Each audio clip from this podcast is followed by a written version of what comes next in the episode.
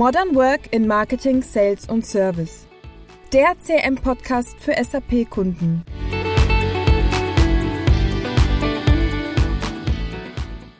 Herzlich willkommen zu einer neuen Podcast-Folge. Wir möchten heute über CRM-Anforderungen und die Rolle und die Inhalte eines guten Lastenhefts sprechen. Ich freue mich, dass Stefan Eller wieder von der ITMX dabei ist. Hi Stefan.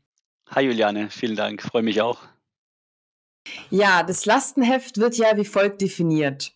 Das Lastenheft, auch Anforderungsspezifikation oder Kundenspezifikation genannt, beschreibt die Gesamtheit der Anforderungen des Auftraggebers an die Lieferung und Leistung eines Auftragnehmers. Im Lastenheft steht also das Was. Wie genau ist die Abgrenzung zum Pflichtenheft, Stefan? Ja, du hast ja sehr schön die Definition gerade schon, ich denke, vorgelesen. Auswendig gelernt. genau, also ähm, wenn man es mal ganz kurz zusammenfassen kann, du hast ja schon das, das richtige Stichwort genannt. Im Lastenheft steht eigentlich das Was drin, das heißt die Anforderung. Und das Pflichtenheft ähm, definiert eigentlich das Wie, also wie die Anforderung konkret dann softwareseitig auch umgesetzt werden soll. Und wesentlich wichtiger in einem Softwareprojekt aus meiner Sicht ist das Was zu definieren Mhm. Äh, weil das Wie äh, ergibt sich manchmal auch durch den Entwickler, ist gar nicht so vorspezifizierbar in, in, in, in jedem Projekt ähm, und verändert sich auch oftmals nochmals, weil es mehrere Wege nach Rom gibt, sagt man so schön. Aber mal die Anforderungen des Kunden zu kennen und aufzunehmen, als Kunde selbst zu wissen, wo ich denn hin will, ist ja. extrem wichtig, ja. Ja, ich denke auch, dass zu Anfang mal diese Abgrenzung zum Einstieg halt eben auch wichtig war. Aber starten wir doch damit, wie die Inhalte eines Lastenhefts gefunden und definiert werden können. Genau, also ist eine sehr gute Frage. Ähm, erstmal geht es ja um den Anwender. Ne? Auf der einen Seite müssen die Anwender, also die Menschen, die tatsächlich mit so einem Softwaresystem später arbeiten wollen, äh, mit im Boot sein. Dann müssen die, die leitenden Angestellten, also die, die Ziele auch ähm, definieren und, und mit Maßnahmen belegen und umsetzen. Äh, mit dem Boot sein und am Ende des Tages aber auch das Top-Management. Mir ist immer sehr wichtig, auch zu wissen, welche Ziele verfolgt denn das Top-Management mit einer neuen äh, Software. Mhm. Welche Anforderungen bestehen da? Also, dass man über alle Ebenen einer Unternehmenshierarchie ähm, die Dinge aufnimmt. Und aufnimmt, jetzt sind wir schon beim Thema Workshop. Da gibt es ja schöne moderne Methoden, Design Thinking und dergleichen. Ne? Also man kann da ja. in, mit verschiedenen Formaten, wenn man selbst nicht kann, angeleitet durch einen guten Trainer, oder durch einen Moderator. Das äh, empfiehlt sich auch, vor allem bei heterogenen Teams, ähm, die Dinge in einem Workshop miteinander besprechen. Da gibt es ja dann unterschiedliche Methodiken, wie man das aufnimmt, ne, vom Kärtchen mhm. äh, an die Wand, Metaplantafel und so weiter. Ich möchte jetzt keinen Vortrag über Design Thinking halten, aber wichtig ist, dass man dass man, dass man das Thema. genau, nächster Podcast, dass man äh, eben einen guten Workshop führt mit einem erfahrenen äh, Moderator, der, der das Ziel hat, am Ende des Tages, man sagt ja oft, man braucht 70 gute Ideen, ähm, um, um ein, ein, ein, ein Zielbild dann auch zu haben, mhm. ähm, um die Dinge herauszukitzeln und ähm, ja, das in einem Workshop mal runterzubrechen. Okay. Nehmen wir mal an, wir haben gemeinsam mit einem Kunden ja einen sehr guten Workshop gemacht, die Anforderungen wurden aufgenommen, Altsysteme wurden gesichtet, äh, Prozesse wurden analysiert. Und irgendwie hat das jemand protokolliert. Was nun? ja, irgendwie ist gut. Ne, ähm, Im dümmsten Fall macht man einen Workshop, keiner schreibt mit. und man fragt sich dann drei Wochen später, was haben wir denn da alles geredet? Ne? Also das genau. darf natürlich nicht passieren. Also ich sag mal, wenn man die Anforderungen hat, ist, ähm, ist mir immer sehr wichtig, dass man die in Cluster bringt. Ne? Ich habe ja finanztechnische Anforderungen, ich habe IT-technische Anforderungen, ähm, ich habe äh, vom Business her irgendwelche Ziele und Thematiken. Ne? Also dass man, dass man Cluster hat und dass man möglichst jede Anforderung auch mit einer ID, also mit einer Nummer versieht, dass ich, äh, wenn ich das irgendwo dokumentiere, da kommen wir gleich nochmal dazu, dass man ähm, das, dieses Thema auch wieder identifizieren kann. Das hat so eine Nummer oder so eine Idea, ja, äh, bringt es mit sich. Ne? Das heißt, dass man nicht vom, ah, wir haben über dieses Thema gesprochen und der macht, meint wieder was ganz anderes, äh, Übersetzungsfehler ja. noch dazu. Nee, das ist dann die Anforderung Nummer 243 und da geht's um, das wäre schon mal eine gute Sache. Ja. Das Vorgehen mit Lastenheft und Pflichtenheft kommt ja stark aus dem klassischen Projektmanagement-Methoden des Wasserfallmodells. Wie äh, sieht es da in der agilen Welt aus? Ja, in, in sehr vielen Projekten, also sowohl bei uns als aber auch, ich, ich kenne ja den Markt so ein bisschen, auch Marktbegleiter, ist ja oftmals eine Mischform. Ne? Ähm, ein Kunde will ja heute nach wie vor auch ein, ein, ein, Budget wissen, vielleicht sogar einen Festpreis haben. Dann, dann kommt man nicht umher, ein, ein, ein Stück weit eine Konzeptionsphase voranzuschalten, äh, wo Anforderungen, aber vielleicht auch das Pflichtenheft ein bisschen mit spezifiziert wird. Ne? Also eher klassisch Wasserfall. Ähm, in der Umsetzung, in der Implementierung werden aber oftmals auch agile Methoden. Ich glaube, da gehen wir später nochmal ein bisschen vielleicht drauf ein. Ähm, ähm, werden agile Methoden an, eingesetzt. Ähm, aber in, in beiden Welten brauchen wir am Anfang einen Workshop zur Aufnahme der Anforderungen. Und der kann durchaus, mhm. egal ob ich Wasserfall mache oder agil mache, der Workshop kann gleich ablaufen. Der kann mit modernen Methoden gemacht werden, mit Design Thinking und, und dergleichen. Und am besten muss der auch prozessorientiert laufen äh, und auch eine gewisse Nutzenthematik mit dabei haben. Also nicht nur sagen, ich möchte haben, sondern ich möchte haben für diesen und jenen Prozess und der Prozess läuft heute so und der muss zukünftig so laufen und dann erreichen wir eins, zwei, drei da damit, also volle Nutzen, volle Mehrwerte. Wenn wir das schaffen, dann haben wir diesen, diese erste Stufe schon mal ähm, erklommen. Aber trotzdem, wie genau schreibt man denn diese Anforderungen auf, damit das Projekt später auch erfolgreich wird? Ja, Wieder eine gute Frage. Ja, ich meine, klassisch haben ja äh, viele das früher in Word gemacht. Ne? Äh, da gibt es tolle Vorlagen, die äh, ja, die, schon auch gut sind, weil sie haben die Kapitel drin, die Vorlagen, dass derjenige, der so ein, ein Lastenheft oder auch ein Pflichtenheft spezifiziert, man spricht ja auch von Specification im Englischen, ähm, dass alle Dinge betrachtet werden, ne, die, die dazugehören ne, und dass da nichts vergessen wird. Ähm, ich mache da mal ein Beispiel. Zum Beispiel, wie muss die User Experience sein? Wie muss die Performance sein? Welche Erwartungshaltung? Wie lange darf das System zum Starten brauchen? Wie lange darf ein Klick brauchen? Welche Datenübernahme sind denn einmalig bei Projektstart notwendig? Welche permanenten Schnittstellen müssen implementiert werden. Ähm, Gibt es irgendein System, was führend ist von der Nummernvergabe? Wie sieht es mit dem Sperrhandling aus? Wenn Schnittstellen gebaut werden, darf die asynchron oder, oder synchron sein? Was passiert mit der Authentifizierung?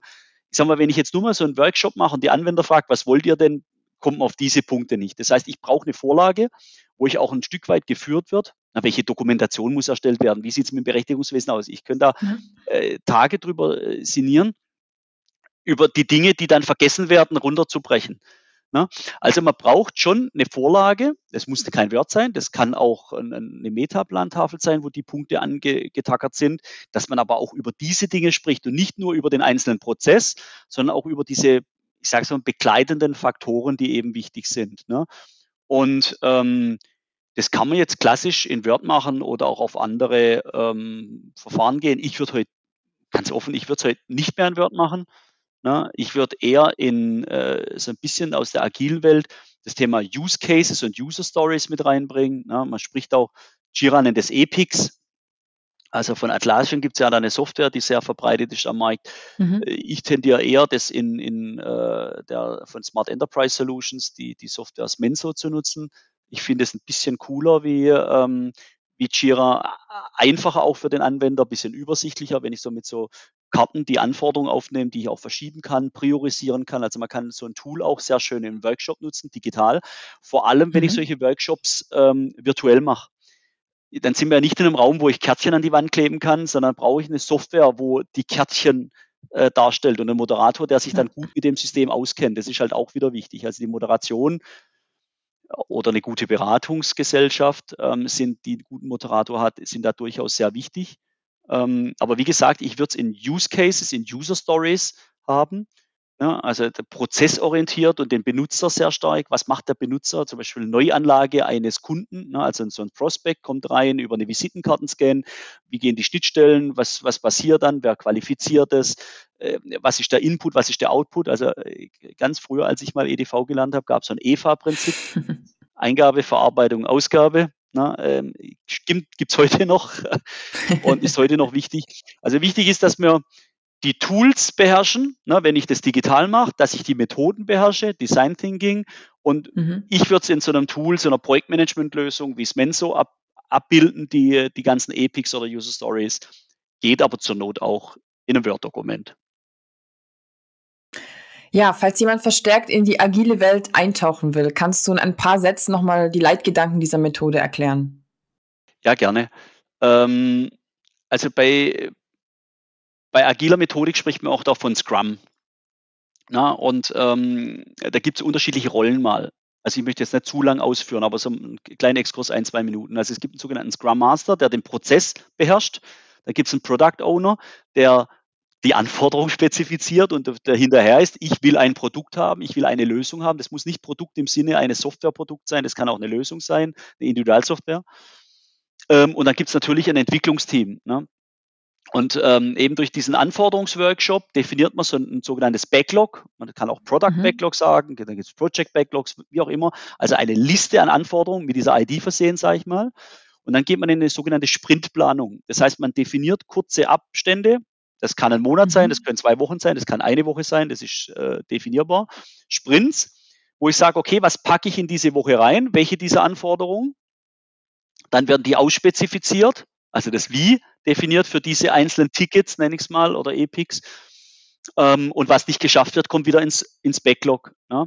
Und alle, ich sage jetzt mal ein bis vier Wochen dreht sich dieses Rad, dann, dann hat solche ähm, solche kleinen äh, Meetings dazwischen. Also jeden Tag trifft sich das gesamte Team. Jeder erzählt, was er gemacht hat, welche Herausforderungen er gelöst hat, was er vor der Brust hat. Das nennt sich Daily Scrum. Ja, und äh, wie gesagt, dann mhm. gibt es solche, ähm, vielleicht noch solche Begriffe wie Sprint-Reviews, dass man sagt, okay, was war gut, was war schlecht, so Retrospektiven. Also da gibt es noch einige Elemente, auf die ich jetzt nicht zeitlich ein bisschen äh, gehemmt nicht so näher eingehen kann, aber man sieht schon, ja. Es hat eine gewisse Agilität, denn die Dinge wiederholen sich. Ne? Und ich habe nicht das große Endziel vor Augen, sondern immer, ich breche runter, was mache ich die nächsten ein, zwei, drei Wochen und versuche da meine Ziele zu äh, erreichen und möglichst lauffähige Lösung auch hinzubekommen. Ne? Ähm, das ist so ein bisschen die Grundidee des Ganzen. Ja, also brauchen wir im Endeffekt bei beiden Methoden eben ein Lastenheft oder Backlog. Ja, genau. Lastenheft klingt halt ein bisschen old-fashioned, so DIN-mäßig. Genau. Ne? Der deutsche Ingenieur schreibt ein Lastenheft und ein Pflichtenheft. Der coole Anglo, äh, viele, der, ähm, der, der macht halt Epics in einem Backlog. Ja? Am Ende des Tages sind es Anforderungen mit einer möglichst mit einer eindeutigen ID versehen, die beschreiben, was die Software tun soll, was. Genau. Ja. Okay, ja, kommen wir mal zurück auf das Lastenheft, Backlog oder besser gesagt den Prozess der Anforderungsaufnahme. Wie kann man das in einem Satz zusammenfassen? Ja, also wichtig ist mal die richtigen, äh, Einsatz wird schwer, aber ich versuche mal in zwei oder in drei hinzubekommen, sorry. Okay. Also ich, man muss erstmal die richtigen Menschen identifizieren. Ne? Also Menschen, die auch, äh, wir haben ja auch schon mal einen Podcast über das Thema Change Management gemacht, also Menschen, die bereit sind, auch Veränderungsdinge aufzunehmen ne? und mal ohne Ängste sich einem neuen Thema zu stellen. Also, also die richtigen Menschen einladen und gut informieren, warum mhm. wir uns zu so einem Meeting treffen. Ne?